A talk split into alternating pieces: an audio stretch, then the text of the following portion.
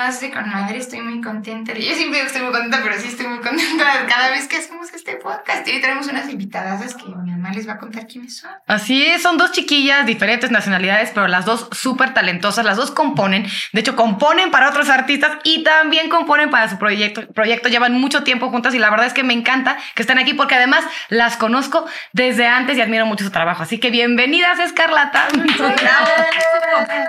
Muchísimas gracias. No, pues gracias a ustedes por venir, que, que no sabían que venían con nosotros, pero Exacto, surprise. como, "Ay, hola". Sí, no, las no vimos y fue como, ah, sorpresa, bien. las conocí. Ah, las vacas. ¿Hace cuánto Son nos- esas vacas. O sea, sé que tampoco sé que hayamos platicado muchísimo, pero ¿hace cuánto nos conocimos? Chance antes de la pandemia, ¿no?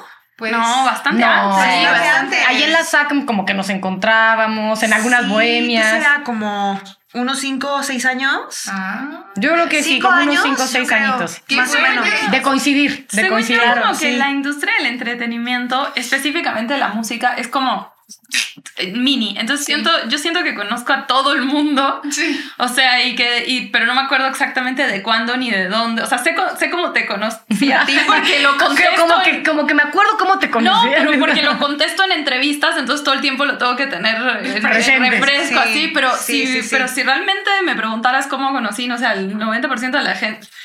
Solo aparecieron en tu vida, así, pum. Sí, de repente. Ajá, ya cuando haces la cuenta, pues sí es como hay gente que conoces de la universidad o más o menos, como que lo relacionas con algún acontecimiento en tu vida y ya más o menos ahí te acuerdas, ¿no? O sea, Dayo y yo nos conocemos hace 13 años. Wow. Ah, ya 13. pe- Sí. Qué fuerte. Es que, y, y eso, dijiste algo súper padre que me parece muy interesante, eso como de, de, de asociar como a una persona a una etapa de tu vida. Es Totalmente. muy fuerte. ¿no? Totalmente, como que, ah, yo aquí me estaba graduando.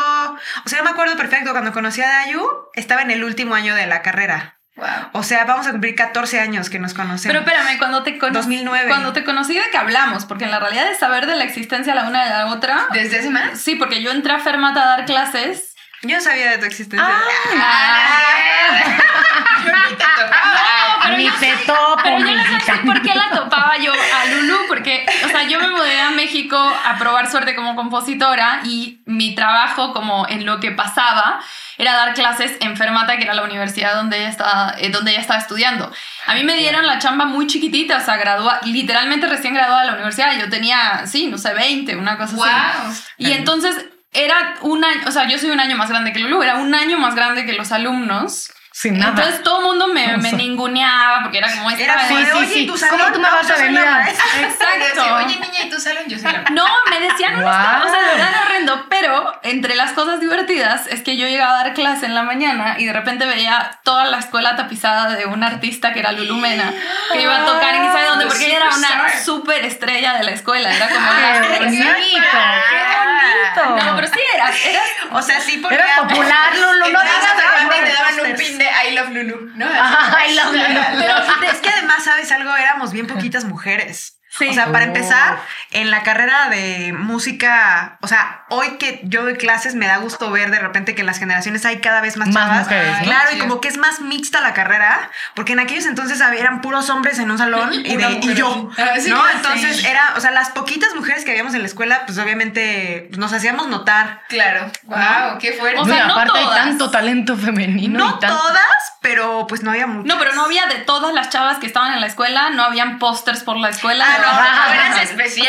eres Acéptalo, abrázalo. Yo Y yo no la conocía, o sea, yo no Yo la hacía mi propaganda. O sea, no la conocía en Claro, persona. delincuencia. Pero cuando, pero la contaminación visual de Lourdes, o sea, de Lulu era, era impresionante. Entonces, literal, como toda gran amistad, empezó yo diciendo, me cae. Me cae vieja". mal. O sea, me cae mal porque, Eso está cañón. claro, veía la foto. Ya después nos hicimos re amigas, todo, pero fue muy chistoso que yo la veía así. el- la contaminación visual de Fermata era la cara de Lulu así. Lulu ¿Y cómo Mena. pasaron de ser de, de decir me choca Lulu a amo a Lulu? Ahí sí, ¿cómo pasó esa Yo sabía de Dayo porque había unas amigas compañeras, por ejemplo, pues sí conocen a Miss Blanc.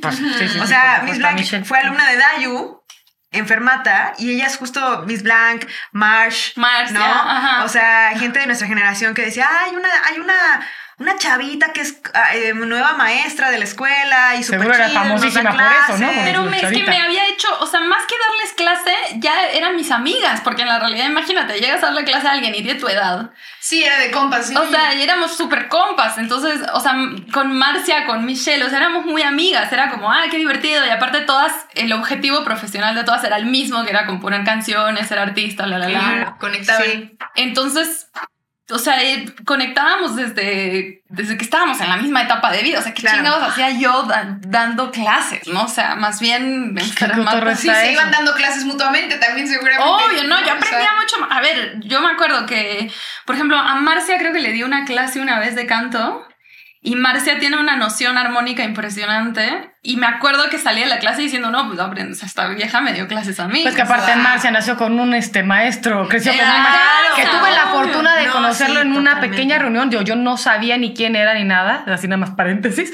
Y fue hermoso porque me hago que de pronto, pues todo el mundo, éramos una reunión de 10 personas. Y yo llegué ahí por un amigo.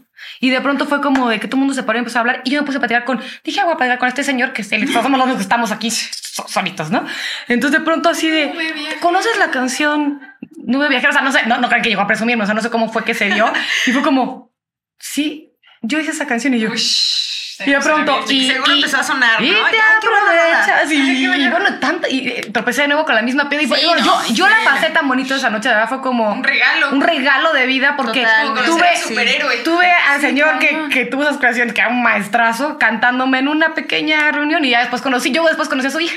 Después conocí a Marcia. Pues a mí me, pa- me pasó sí. que conocí a Marcia y cuando Marcia me dijo quién era el papá y las canciones que había hecho y le que crecí toda la infancia porque el señor esas Jorge Macías, ¿no? porque eh, mi papá toda la vida escuchó a Julio Iglesias y muchos de los grandes temas de Julio Iglesias eran de él. Sí. Entonces era muy chistoso, pero es lo que les digo, o sea, a ver, yo le daba clases a Marcia y Marcia tenía mi edad, era muy chistoso.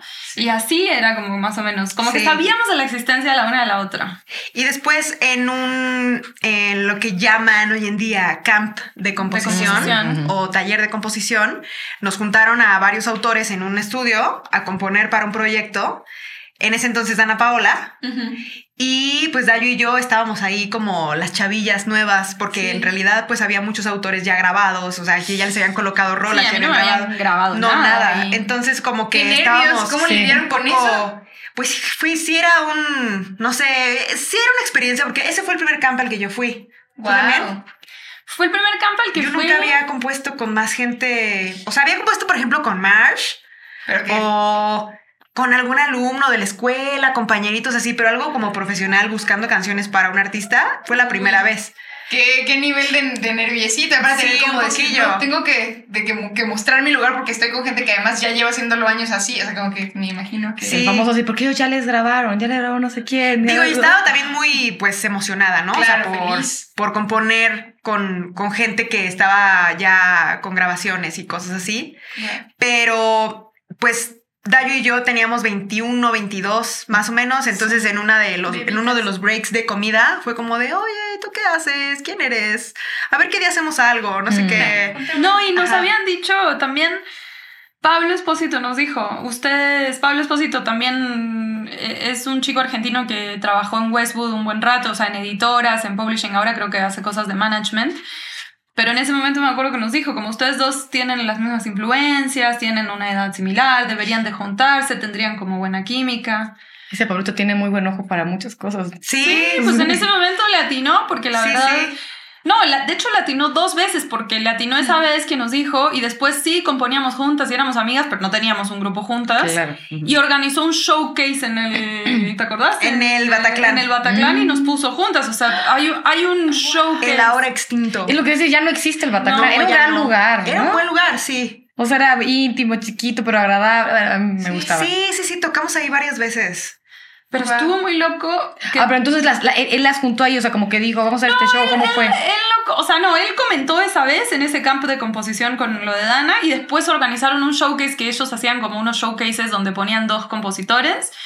Unas pequeñas bohemiadas. Y, y las como unas, Algo así. como unas pequeñas bohemiadas. así, justo, y sí. curiosamente, solo Dios sabe por qué, nos puso a nosotras dos juntas. O sea, puso de que Lulu cantaba y después yo, o creo que yo y después Lulu, no me acuerdo. Y hay una foto muy chistosa. Porque él en esa época trabajaba en Warner Chapel. Entonces hay una foto muy chistosa que estamos Lulu y yo con el póster de Warner canta y quién sabe qué. Y años después nos firma Warner como disquera. Entonces muy chistoso como... Ay, qué padre. Sí, de este, este ¿cómo Sí, o sea, fue como O sea, pareciera que todo se va tejiendo, ¿no? Totalmente. O sea, sí. son cosas que hoy día yo las, las hilo hacia atrás y digo, qué loco cómo a veces la vida te da señales y no las ves. O sea, O de relaciones. A mí justo, a mí me vuela mucho la cabeza de pronto hablando de relaciones de, de todo tipo, el decir, o sea, justo, ¿quién te iba a decir a ti que esa chava que veías en las fotos en la escuela y que la ves como puta madre, ya la vi 60 veces, iba a ser hoy la persona que tienes al lado y que llevas compartida una vida? tu- les les voy a dar un dato numerológico que a mí me revienta el cerebro que Ay, no sé si tú güey. sepas. Y tú, a mí. Y tú, ay, qué miedo. ok, yo vivía en Estados o sea, yo soy uruguaya, crecí allá, nos fuimos a ir a Brasil por cosas de la vida de mis papás. Después yo me fui a estudiar a Estados Unidos y ahí, bueno, tomé la decisión de que me iba a venir a México a probar suerte como compositora. El día que yo llego a México por primera vez con intenciones de quedarme a vivir fue un 20 de octubre. ¿Es tu cumpleaños o qué? Sí. Sí. Y yo sí. Oye, yo no sabía eso.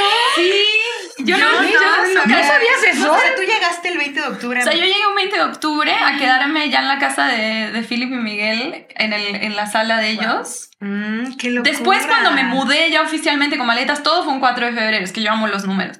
Pero el 20 de Mm. octubre fue cuando vine a México con la intención que yo De de, de quedarme. Y yo no hilé esta información hasta hace muy poquito, que estaba justo haciendo como el reconteo de cuando me mudé y dije, no jodas, qué locura. Pero ¿cómo te acuerdas de los días? Ah, porque pues, Porque es importante para ti, ¿no? O sea, yo no me acuerdo. Yo o sea, el día, yo me acuerdo que llegué a vivir aquí en la ciudad. Es que sí estaría padre saber cuándo. O sea, me acuerdo que Y entré a Fermata en agosto. No, yo soy de mayo. pero no me acuerdo el día. No, yo me acuerdo del día perfecto, me acuerdo, me acuerdo del día perfecto porque aparte fue todo un drama, porque pues dejaba a mi novio en Nueva Mm. York y entonces toda la historia dramática y no sé qué, entonces me acuerdo de ver el billete de avión y ver 20 de octubre y wow. fijarme, no sé Sí, qué. porque aparte era la culminación de esa relación, ¿no? También. Pues, en cierta forma. Culminó poco después porque le neciamos un poquito, como todo el mundo, pero... Como todo el mundo. Sí, exacto. Uno es El necio, amor- uno es necio. El amor es necio. El amor es necio y, y nada, le neciamos un poquito, pero sí, o sea, hace poquito hice esa, esa cuenta y dije, no jodas, qué locura.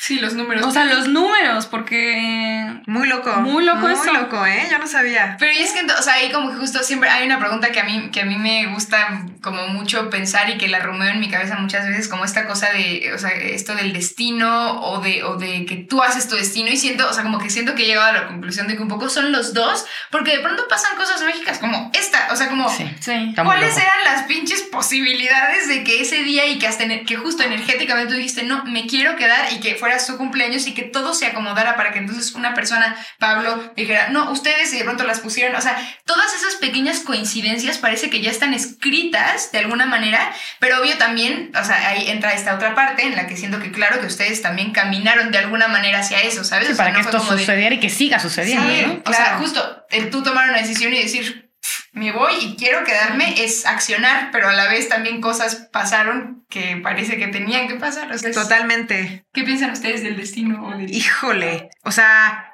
creo 100%, ¿eh? También lo de los números está súper loco. O sea, es algo súper, súper interesante. Escarlata, eh, como proyecto, este año cumplió ocho años. O sea, realmente de conocernos tenemos 13, casi 14 años de Sí. conocernos. Mm, cumplimos ocho años como proyecto. Wow. Un año, de esos cuales un año eh, tenemos firmadas con Warner en, en una disquera major. Pero también, no sé, de repente me puse a pensar, una vez que, híjole, es que ni siquiera sé cómo es que llegan esas ideas a la cabeza, ¿no? Que te pones a hacer cuentas y a pensar y cosas así, que ya de repente empecé a decirle a Dayo, ¿te acuerdas una vez que te escribí y te dije, oye, está loco que me mudé al departamento número 8, ¿no? Este año cumplimos, es 8 años de proyecto, ¿no? Wow. Yo tengo este, o sea, ahorita en este año, todo lo que corre de tiempo hasta finales, tengo 35 años, que también 5 y 3 son 8, ¿no? Y vivo en un número 143, que 4 más 3 y 1 son 8. O sea, el 8 es tu... Está... ¡Wow! No, yo sí creo un poco en eso. Yo no sé nada de los números, pero, pero, pero hay coincidencias que me parecen Es que es increíbles. son demasiadas. Sí, sí, ¿no? Sí, sí, sí. Sí, sí está locochón eso. ¿Qué Sí, hay coincidencias numéricas que son raras, que sí te hacen pensar como, como que hay cosas que están escritas. Obviamente yo creo que lo que dices tú, que el destino es como, ok, existe, y, pero también tú tienes que caminar hacia el destino, ¿no? O sea, no es como... Sí, que te vas a acostar y las cosas van a Llegar. a llegar ahí. Sí. Sí, o sea, por ejemplo, mi mamá cuenta. Que mi, mi papá la mata cuando cuenta esto porque a mi papá le chocan estas cosas, pero mi mamá dice Que ahora lo va a contar Dayo. Sí, no. No, No, no, no, sí, papá. mi mamá cuenta que antes de que yo naciera fue con una que le una bruja, una que le tiró las cartas o le dijo algo, o cuando yo era chiquita, no sé, y que esta mujer le dijo le dijo que habíamos empezado la vida en ese país, pero que íbamos a acabar muy lejos. Wow, pues eso le hizo. ¿Tienes el contacto? No, siempre le, siempre le preguntaba y le dijo, eh, tu hija va a estar arriba de escenarios y va a tener mucho poder. ¿Es en serio? Pero no, no le dijo haciendo qué, o sea, no le dijo si cantando, si qué, le dijo como, lo del poder estamos esperando, ¿no? Chance ahí le erró, no sé. No, no, yo creo que sí, pero no, sí es presidente. están, están. Ay, Corte mira, a mañana. Presidente. Voten por Dayo, exacto. No, pero me, me dio muy, o sea, le- latinó a varias cosas y mi mamá, ahí, ahí es lo que voy con el tema de la sugestión y mi mamá me lo contó de chica. O sea, varias veces me dijo, vas a estar en un escenario y mucho poder lo que fuera. Wow. Yo no sé si en la realidad la bruja esta le tiró cualquiera, o sea, le dijo, sí, tu hija, o... De, o, de- o sea, y entonces mi mamá diciéndomelo me Entonces, generó la, la idea. profecía, ¿cómo es? Autocumplida. Sí, auto, ¿Cómo es, o sea, exacto, como que me la tiró y entonces yo toda la vida estuve con el, "Ay, pues nos vamos a ir muy lejos y vamos a no sé qué escenario, bla, bla, bla. O que la mujer realmente la haya atinado. ¿Quién Oigan, pero justo a mí me gustaría saber eh, eh, en qué punto, o sea, cada una por su lado, ¿no? En su niñez, tal, dicen, me gusta la música y en qué punto dicen, me voy a dedicar a la música, que son cosas muy diferentes, ¿no? Pues en mi caso, eh, desde que estaba, lo primero que hice fue cantar. O sea, me gustaba mucho Selena. Mm. Me encantaba, súper fan. Eh, después cuando vi en siempre, un siempre en domingo vi a Shakira tocando este ¿Dónde estás Ah, corazón? Y sí, entonces me como que ahí me explotó la cabeza y dije, wow, yo quiero tocar la guitarra y cantar. O sea, como que esta imagen de Shakira cantando sus canciones con una guitarra Mm. me cautivó. Mm. Y a partir de ahí, pues canté mucho, o sea, en la escuela me decían Shakira. Ay, ¿en serio? Tanto te gustaba que dijiste, yo me voy a mimetizar. en la escuela me decían Shakira y este y canté mucho. Eh, a los 14, 15 años más o menos me interesó tocar la guitarra para acompañarme. Claro.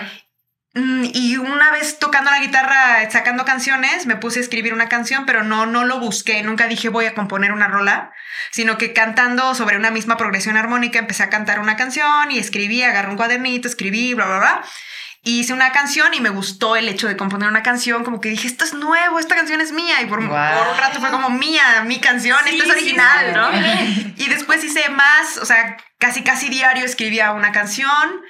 Eh, y después, una vez que mi papá vino a la Ciudad de México, porque nosotros crecimos en Chiapas, vino a la Ciudad de México y me le pegué y dije, oye, podemos ir a ver estas escuelas. Ujujú. Y me puse a investigar como de una que otra escuela y mi papá, pues si quieres, pero pues tú vas a estudiar algo de verdad, ¿no? Pero como extracurricular o era, puedo verlas para... No, justo para- ella- Pues Eso es lo nunca que- le dije, o sea, le dije, oye, O ¿puedo sea, ver estas quería de escuelas? música. Ajá. Ajá, pero era de que eh, G. Martel, Fermata, o sea, como que Eran las dos grandes de ese tiempo. Y ya cuando llegamos, mi, mi papá así como de, ok, esto es una universidad de música, a ver el plan de estudios, no sé qué, y así los de admisiones, como de, sí, mira, y si te metes aquí, bla, bla, bla. Sí, bla, como bla, bla". vendiéndoselo, ¿no? Ajá. Wow. Y ya después mi papá me dijo, oye, ni se te ocurra, ¿eh? O sea, nada que ver, o sea, tú de si quieres después, bla, bla, vas a estudiar El una típico, hobby, el una típico, carrera sí. de verdad, la- ajá, el hobby, lo típico. Pero yo creo que los papás se dan cuenta cuando algo Te mueve. Te mueve. Entonces, como que nunca perdí la esperanza de convencerlos y siempre cuando escribía una canción era, mamá, ven a escuchar esto, papá, ven a escuchar esto, miren esto. parte. Ajá, y yo veía que mi papá una cara de preocupado, así de, ¿cómo le quito estas ganas? Ajá. Entonces hubo una vez que, que mi papá me dijo, o sea, después de que terminé la prepa fui a Estados Unidos eh, con un- unos tíos que vivían allá en ese entonces, este, de muy, muy, mi familia es muy religiosa, o sea, yo la verdad no tanto, pero crecí como en un ambiente muy cristiano y muy religioso, muy, muy conservador, ¿no? Entonces yo, uno dice, ay, Estados Unidos, sí, fuiste y te des cero. O sea, nos la llevamos en la iglesia, así de que miércoles de jóvenes, jueves de mujeres, domingo de servicios. Ah. no, no, entonces casi, casi fue como un retiro espiritual. Sí, sí, sí, ¿no? más que otra cosa. Ajá. Y, este, y mientras estuve allá, toqué en la banda, en la iglesia, y como que cantaba también en la iglesia, y como que la iglesia cristiana, algo Tiene que un tiene, rollo cañón muy con, cañón con la, música, ¿no? Sí. Muy cañón. O sea, fuimos a un campamento cristiano de música pop espectacular, cristiana, y me acerqué más a la música allá, ¿no? Claro. Y conocí el country, que de hecho cuando conocí a Dayo era como de, ¿a ti también te gusta el country? ¡Guau, Guau, qué chido! Ajá, entonces, este, regresando, mi papá se dio y me dijo, pues dale, o sea, vas a entrar a Fermata, ¿no? Entonces, estaba en eje 10, ¿no? Sí. Era todavía estaba ahí en Sí. Ajá, en, Aven- en San Jerónimo, Sí. sí. Y ya llegué aquí a estudiar la universidad en el 2006. Eh, y cuatro años después, en el último, en, en el último año de la universidad, fue que conocí a Dayu en ese, en ese campo. Sí. Wow, qué interesante, qué locochón. Y eso, o sea, como que. Qué pronto- lindo que al final pudiste te- te- y te dieron la oportunidad y te apoyaron para hacerlo. Sí, sí, sí, sí. Porque Digo, también muy, ella, muy, ella no lo va a decir, pero es extremadamente talentosa y tenía beca casi completa de la escuela. Y, Tenía becas de 100. o sea, era Sí. exacto, Wow. de 100, Completa, exacto, sí. tenía beca completa. Sí, porque también, digo, ahorita se los resumí un montón, pero, claro. pero la verdad es que ya estando aquí, am, sale una convocatoria de beca CEP en Fermata y tenías que audicionar y aplicar y eran cierta cantidad de becas y tenías que mantener un promedio pues bastante alto, ¿no? Y en el momento en el que bajabas te la quitaban y había lista de espera como de los que estaban ahí esperando esa beca. Entonces apliqué para la beca que en un principio era para una cantidad, era como tan cantidad al año, al, al semestre, ¿no? Y te alcanzaba como para unos dos mesecitos, o sea, era un, era un paro. Pero después llegó una carta de las becas CEP se convirtieron al 100%. Wow. O sea, todas. Y fue como, wow, eso está increíble. Entonces, eh, pues mi- mis papás ya no se tuvieron que preocupar por, o sea, realmente pagaron el primer semestre. eh, y ya cuando mi papá entró como en, en una situación financiera complicada porque perdió su trabajo y hubieron como muchos problemas en, en Chiapas, eh, resultó que cayó del cielo esta beca, ¿no? Y yo, o sea, parecido, o sea, en Uruguay toda la vida hice cosas de música porque el, el papá de mi mamá, mi abuelo, o sea, tenían muchos instrumentos en la casa y le gustaba y tenía oído absoluto y como que nos, nos Mm. incentivaba a todos a que hiciéramos y a algunos les decía que no tenían tantas aptitudes y a otros los incentivaba más. Honestamente. Sí, es muy honesto mi abuelito. Y luego nos fuimos a vivir a Brasil y entré en un conservatorio, me gané una beca para... Las dos andan ganando, andaban ganando Las- becas. las dos- Ah, Las dos estudiamos becadas, lo cual eso no les dice que seamos cool, les dice que, seamos, que éramos muy ñoñas. O sea, Ay, o sea, éramos dos. Y la las bien dos. talentosa. Y en un sí. momento dudé, como por ahí de los 16, le dije a mi mamá que es psicóloga. Ay, no sé, la música me da miedo, capaz que estudio psicología. Y mi madre muy sabia me dijo, no, serías pésima psicóloga, volverías más loca a la gente, estudia música. Hija, no lo hagas. Por el bien de la humanidad. Ah, ¿verdad? Sí. Salud por tu mamá. No, salud por mi mamá, no, mi mamá muy bien. Qué importante es la, la honestidad. Ay, verdad. Bien, bien. O sea, de familia honesta, tu abuelo diciendo tú no usas para la música y tu mamá. No, mi abuelo sí, mi abuelo era. Bueno, es que aparte siento que, que, que lo que es Sudamérica, así son personas mucho más directas, ¿no? Acá en México nos encanta adornar todo. Todo con violines. Sí, con Sí, violín. La verdad, sí, sí. Está más No. padre ser así. Más bien mi mamá yo creo que dijo, no quiere estudiar psicología realmente, lo está haciendo por... Porque se siente en este se- momento. No, pero tú de psicóloga matas al paciente, güey. Yo de psicóloga soy tan chismosa. Exacto. ¡Entiéndelo! ¡Ya! Yo sería mala psicóloga. Bueno, mi madre, a ver, mi madre es psicóloga, por algo sabía, ella me dijo, sí, no, mejor no. No lo hagas. No lo hagas. Oye, debe ser lindo tener una mamá psicóloga, ¿no? No. ¿No? Debe ser fuerte, porque seguro, te, te pregunto, ¿te sentías analizada todo el tiempo? Todo el tiempo. ¿Sí? Y mis hermanos y yo, o sea, en mi casa no había tema que no se podía hablar, lo cual mucha gente dice, ay, qué hermoso crecer así, todo, sexualidad, todo, pero no, llega un punto en el que es horrible y es, no quiero hablar de esto, mamá, no te quiero contar. Claro, O sea, Claro, claro. Es como, no todo se hablaba, todo se discutía, las respuestas de, estás proyectando, eso que estás diciendo en la. Es una inseguridad. Es una inseguridad, no me gusta esa forma de actuar. Y es como, Sí, y que a veces solo quieres justo lo que dijimos eh, en el podcast que acabamos de grabar el otro, fue como decir, a veces quieres solo ser escuchado y ya, Sí. y que No. te abracen y que... O por ejemplo, la adolescencia, ¿no? Una vez, hace poquito nos dimos cuenta mis hermanos y yo que ninguno tuvo una adolescencia rebelde. Mm. Entonces, claro, eh, son tan inteligentes mis papás y mi mamá es tan psicóloga que nos aplicaba la psicología inversa. Entonces, revelarte ya no funcionaba porque era como te estás revelando porque esto, esto y esto y en la realidad yo puedo ver que estás haciendo esto por esta otra cosa y era como, entonces no puedo tomar, no me puedo, o sea, no puedo hacer nada. Porque todo ya se Porque ya sabes perfecto y me estás psico, psico terapia analizando. o sea, como que funciona al contrario de decirte no hagas esto. No, era como hagan lo que quieran, pero ustedes, o sea, Vas a asumir las consecuencias de tus tienen que asumir las consecuencias. Y es que, pero también sí, sí, ha ido por sí, es cierto.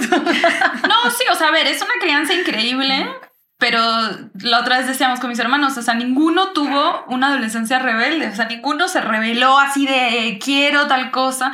¿Pero estaban felices? Sí, no, nos llevamos increíble. Tenemos, o sea, somos una familia muy... No, y también son tranquilos. No son rebeldes así desmadre. o sea, no, oh, pero por ejemplo, mi, mi hermana, sí con mi hermana sí hemos dicho como de repente hubiera estado bueno, o sea, como que sí, fuimos muy tranquilos todos, mis papás son muy tranquilos, no, sí, no sé, no tener padres psicólogos, o sea, madre psicóloga que habla todo, y mi papá no es psicólogo, pero se cree psicólogo por osmosis, porque entonces también... Claro, eso pasa porque pues, está muy en contacto con tu mamá y se van permeando ahí las ideas, ¿no? Pero, por ejemplo, nunca hay prohibiciones. O sea, nunca hay cosas tajantes como te prohíbo tal cosa. Es como tal cosa y hay toda una plática, 50 charlas filosóficas. Mamá, quiero un pastel. Mira, hija, si tú te comes este pastel. Ah, sí, vienes Bueno, pero nunca Pero para revelarte. uruguayo. Sí, Sí, mira si que vos te viene de- este pastel, Dashu. Dashu. Dashu, no, No, pero es como si vos, o sea, es como- era como todo muy explicado, como que si haces esto es porque en la realidad estás haciendo esto. Y me, o sea, por ejemplo, lo peor en mi casa no era ni tomar ni nada, era no les mientas a tu, o sea, mi mamá era como no nos mientan. O sea, pueden, hagan lo que quieran, pero nunca mientan. A mí me parece. Entonces pasaban cosas muy chistosas, o sea, era como, en mi casa siempre era honestidad pura y, y eso es muy divertido, pero también se presta a muchas charlas filosóficas y a que uno sea un Claro. teto totalmente. No, está bien. Pues fíjate que Sí, tú- está yo, con Reni digo, yo no, yo no soy psicóloga, ¿verdad? Por supuesto, pero también siempre fuimos como muy abiertas en, en, en- todos los temas y, y con el tiempo también pues mucho más, ¿no? Pero para mí también era clave, era, Reni, pasa lo que pasa, o sea, pero no me, no me mientas, ese el rollo, o sea, y Sí. trataba de generar también esa confianza con mi hija. En algún punto sí se me reveló, pero no, con, no en la adolescencia, sino cuando tuvo su primer novio, y ahí sí fue como de, Azmiuski, ¿qué está pasando? 17 Yo también me, re- me revelé. El amor revela, el amor Yo me revela. revelé más de 17 adulto años. también. Más de grande. Sí, sí, sí, Ahí la sí. ahí sí, ahí sí me, me mintió. Ahí sí mintió. Pero Ahí nunca les me- mentí porque, porque se daban cuenta de todo. Pero Sí, qué me- me- locura. Pero intentaste, pero intentaste. pero bueno. no, ni siquiera lo intenté porque me veía, o sea, porque... No, Dayu no sabe mentir. No, no sé. Y yo, a ver, tienes que decir que ahí sí. No puedo, no puedo. Es que me, me cara como que... Dayu no sabe mentir. Yo de repente le cuento un chisme y luego le digo, pero no vayas a decir, o sea, si te cuentan Ay, algo. hazte la no sorprendida. Y no. Y Dayu, cero. No puede, no puede. Es como la amiga de voltear discretamente. Sí, exacto. No, o por ejemplo, no sé, cosas como que te regalan algo, ¿te gusta? Y... ¿Y tú? Y todavía me encanta. ¿Y tú? Me No, no encanta. puedo, no puedo. O sea, tengo que decir la verdad porque se me va a notar en la cara. O sea, si yo digo, ay, me encanta y no me gusta, mi- mis cejas van a decir, le caga. O sea, no le está gustando. El regalo. Exacto. Fíjate que a mí como que me, a mí sí me gusta eso. Sí, esa Porque es saber a, a- a qué te tienes realmente con la persona. Y Sí, eso, a- me imagino que eso también ha sido un punto bien. interesante entre, entre las dos. Hablo justo ese rasgo de personalidad que tienes seguro y más Y choques culturales también, ¿no? relación que- Pero ella es igual también. Ella tampoco sabe mentir. O sea. ¿Qué? Ah, y tú, te he mentido Yo lo que más sé con mis papás, No, con perdón, tu- Fue mentirles, papá. fue mentir. No, pero con tus Ay, papás. sí, a ver, pero- es que yo, al contrario tuyo, o sea, es, es así, eh, de extremo a extremo. A ver, O sea, al contrario tuyo, pues mi familia cristiana conservadora extremista, Claro. sí que sí con una serie de reglas, casi casi Militares. los mandamientos, ¿no? Claro, sí, no no tomarás. Ajá, Pero no dice no tomarás en ningún lado. Bueno, pero los míos sí decían. Sí. Metieron no ese mandamiento. Los míos eran no tomarás. Eran los mandamientos no de su irás a casa. fiestas. No tendrás novio, No. ¿sabes? Por eso tengo novia. Exacto. Me parece muy bien. caso, no tuve novio. Sí, para que veas qué obediente soy, papá. pero pues después me arrepentí. Te ¿no? diste cuenta de lo que Te entiendo, amiga, te entiendo. No, no se arrepiente. Entonces, este, o sea, eran una serie de cosas de no hagas esto, no hagas esto. Literalmente nos decían, es que nosotros no vamos a fiestas, nosotros no bailamos, nosotros no tomamos, nosotros no hacemos, no, no, nunca me dejaron. Digo, después entendí, hay algunas cosas que sí entendí que era como por seguridad, ¿no? De mis papás que siempre fueron muy cuidadosos con nosotros. Nunca me quedé a, nunca tuve una pijamada, nunca me quedé a dormir en casa de nadie. Eh, cuando iba a las fiestas, mi papá iba por mí súper temprano. Este, era como, me sentía muy inspeccionada, ¿sabes? Sí, todo o sea, entonces cuando a la menor oportunidad que tenía, pues me, me trataba de salir de ahí. ¿no? Claro, Me, pues, me sí, volaba las clases, tuve novios, este, siempre le decía como de, oye, vamos a, voy a ir a casa de tal amiga a hacer un trabajo y en realidad me iba con mi novio al cine y luego era como de, oye, ¿cómo te fue con el trabajo? Y me tenía que armar acá una historia. O sea, de repente me tocó que a veces salía de la ciudad. O sea, era como de, no, ¿Cómo? me voy a quedar con no sé quién, así, bla, bla, ya un poquito más grande, ¿no? En la prepa. Cuernavacazo. Este, ajá, era como San Cristóbal, que es el Cuernavacazo. de- Ah, claro, claro, porque estaba aquí se es hermoso, nunca iba a parecer que Ajá, y este, híjole, mis papás, qué horror escuchando este podcast, no, no les voy a decir. Ah, no, no, pero no. este, Señores,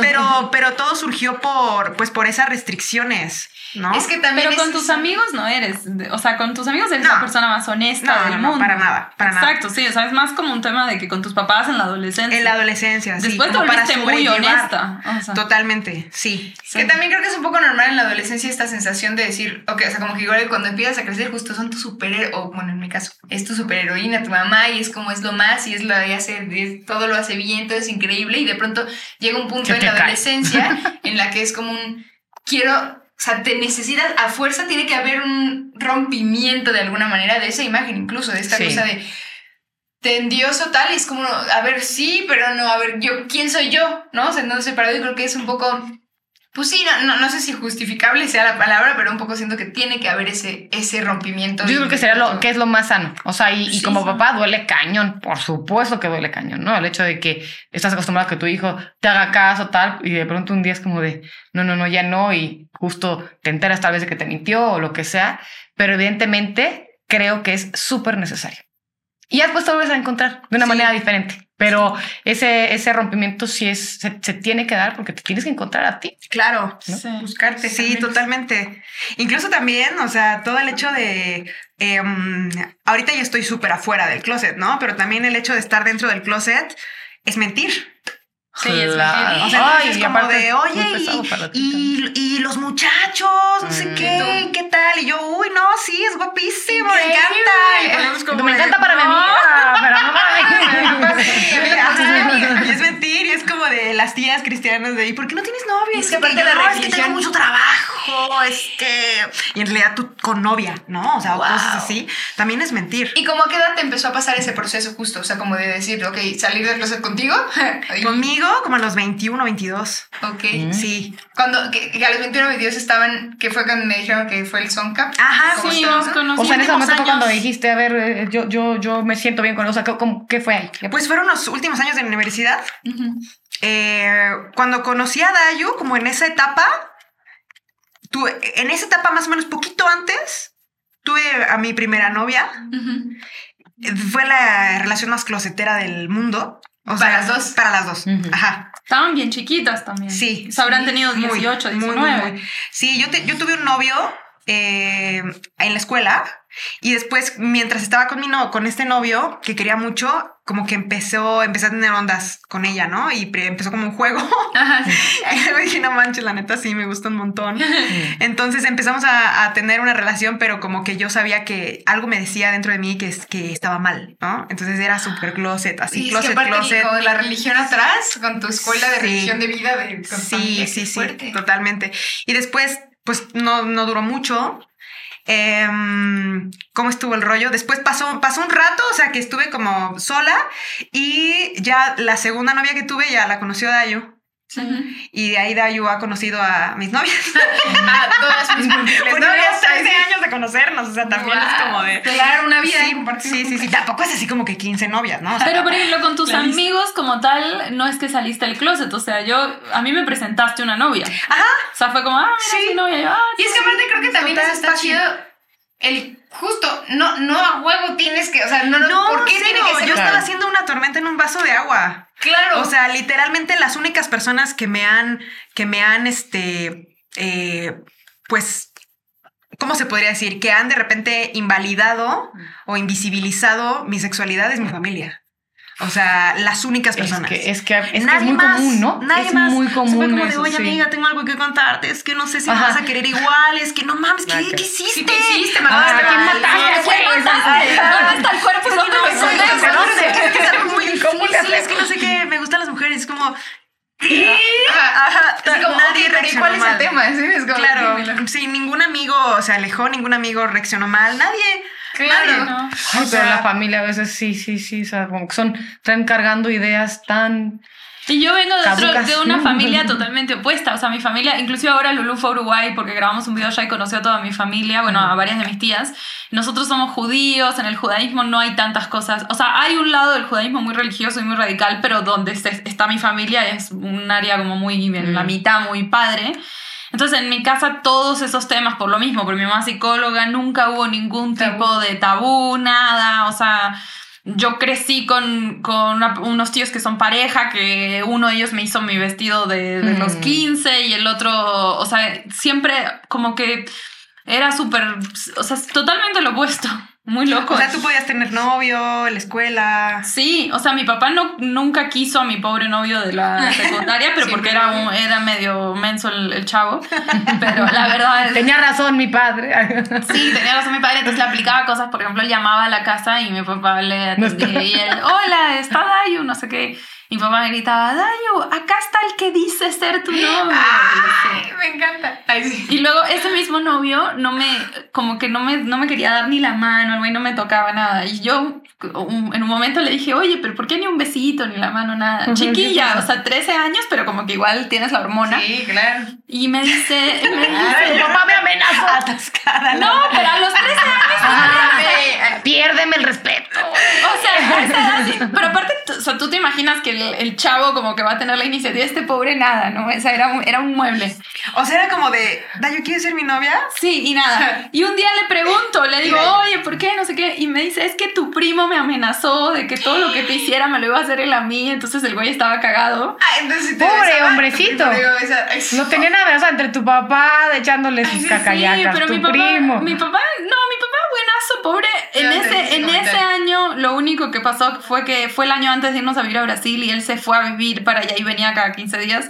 Y como que yo siento que no le gustó que tuviera noviecito en esa época porque él no estaba ahí, como que no tenía control. Claro.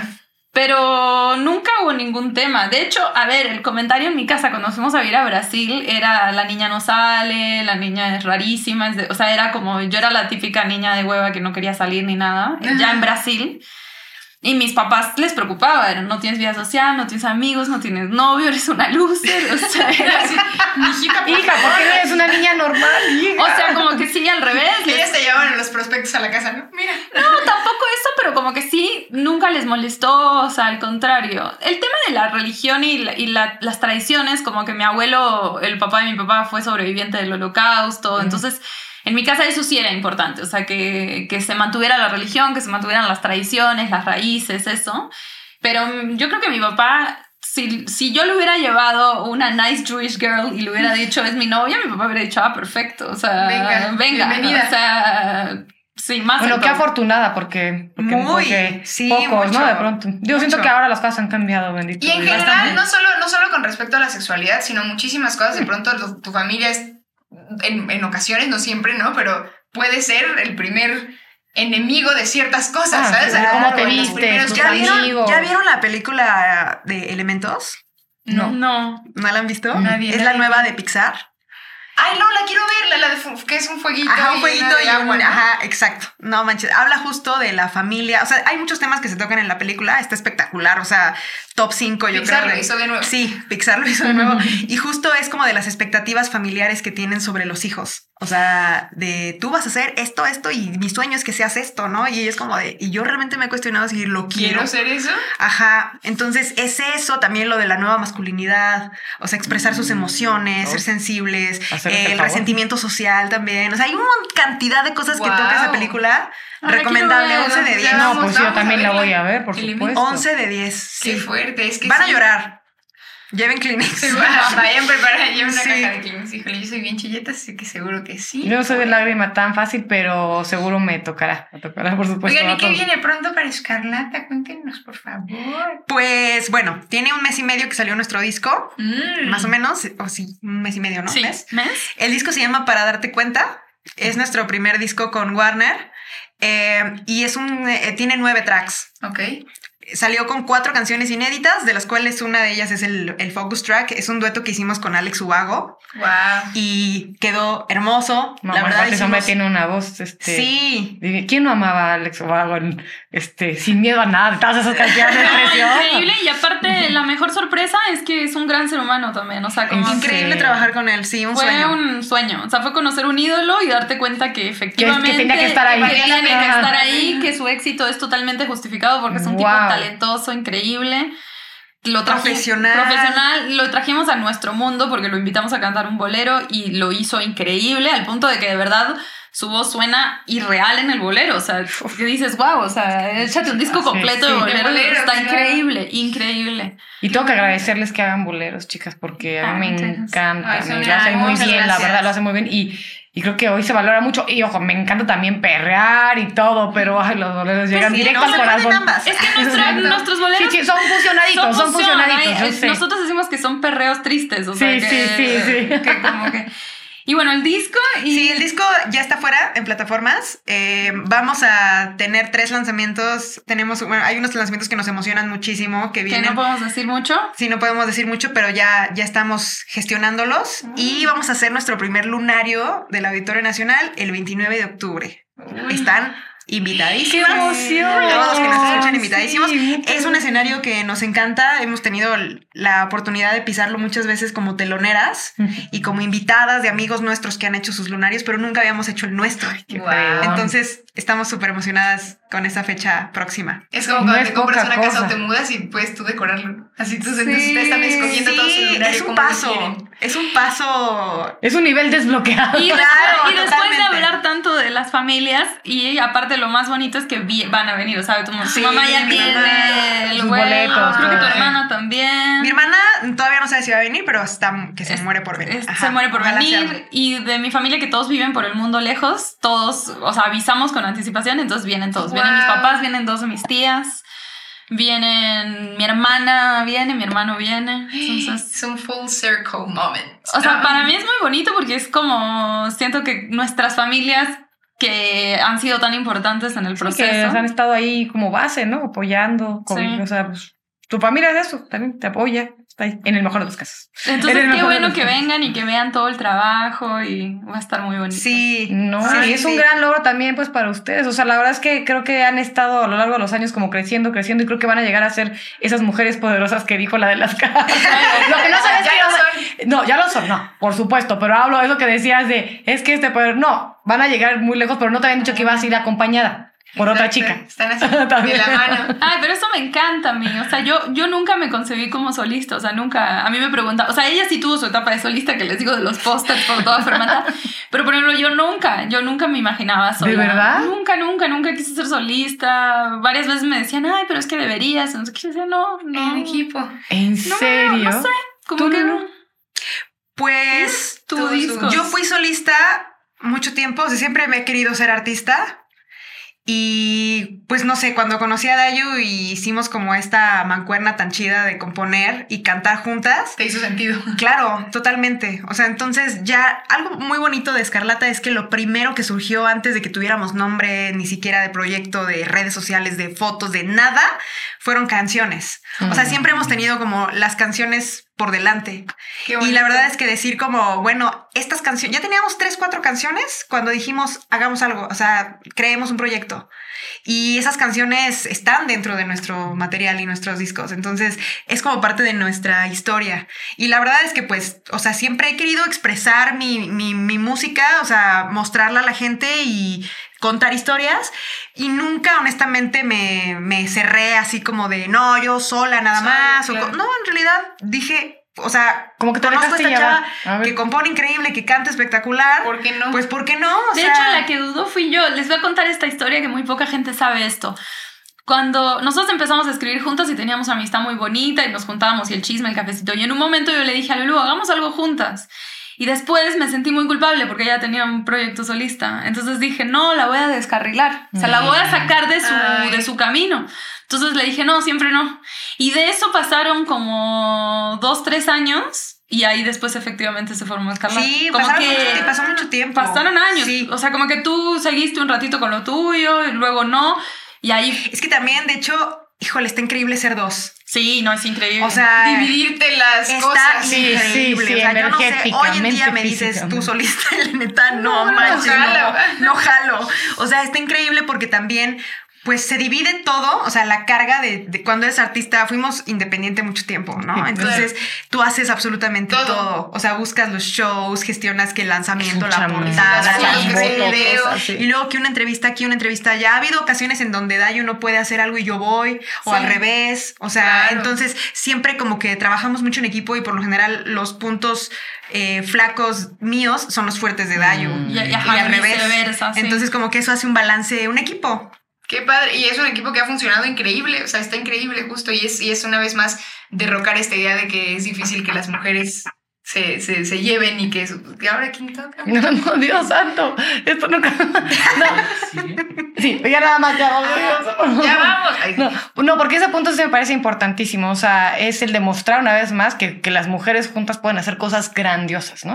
Sí, Muy de fíjate acuerdo. que, o sea, yo hago muy buen equipo y creo que Lulu también con mujeres. O sea, nosotros Claro. mucho de nuestro team, o sea, ahorita mismo nuestra IR es mujer, nuestra label manager, tuvimos puras label managers mujeres, ahorita también tenemos una que es mujer. Eh, nuestro manager es hombre, nadie es perfecto. Eh, eh, pero en general, o sea, hacemos muy buen team con, mujeres. Yo amo la... O sea, por ejemplo, de las sesiones de composición, yo amo, amo con pasión escribir con mujeres. Amo escribir para proyectos Mm. femeninos, amo descubrir artistas mujeres. Doy un curso de composición y siempre escojo de las compositoras mujeres dos o tres que les dedico así como más tiempo y las apoyo y Mm. trato. Me encanta, o sea, como que. No sí, sé. es que hay un lenguaje y una sensibilidad muy específica que entendemos, ¿no? O sea, Totalmente. Sí. Sí, no, y aparte, no sé, las mujeres como que somos, somos chidas, no sé, siento Sí. que nos han hecho muy mala fama en la historia, o sea, Y la sé. compañía de una mujer es preciosa. Yo disfruto muchísimo a mis amigas y, y- y me hace muy feliz, la mi verdad. madre. por Justo las Y amistades, bueno, mi las, bebé, las amistades entre mujeres es algo que todo el mundo, hay un, como un estereotipo de, de que son- no son... De que no existe. De que no existen y es la mentira más grande del Sí, mundo, no, o es la mentira preciosa, más preciosa. grande. No, más O sea, grande. Tu mejor amiga de puede ser el amor de tu mujeres- vida. Hay un dicho que es como dos mujeres juntas ni difuntas. No. ¿Qué Ah, tal? ¡Qué horror! Está- muy equivocados. Sí, una vez se lo escuché a un tío por ahí y dije, ¿cómo? O sea, Ya sientes. Mis lazos más grandes han sido. Literal, ya sientes sí. ya sientes el señor. No, mis lazos más fuertes han sido con mujeres y bueno, con mi hija, que es mujer, es un regalo Sí. de la vida, de Dios, de todo. Sí. sí. Pues un aplauso para. Ay, para ustedes, ¿qué tal yo con mi café? No, hombre, gracias a ustedes. No, un, gustazo y, la verdad es que me, me encantará ir justamente ir a apoyarlas ahí. Sí, venga. Están invitadísimas, ¿eh? Muchas gracias. Sí, muchas 29 gracias, de chicas. octubre, lunario del Auditorio Nacional. Qué emoción, qué felicidad. Ahí nos vemos. Muchas gracias por ver este podcast, muchachos. Y nos vemos en la próxima. Nos vemos en la próxima.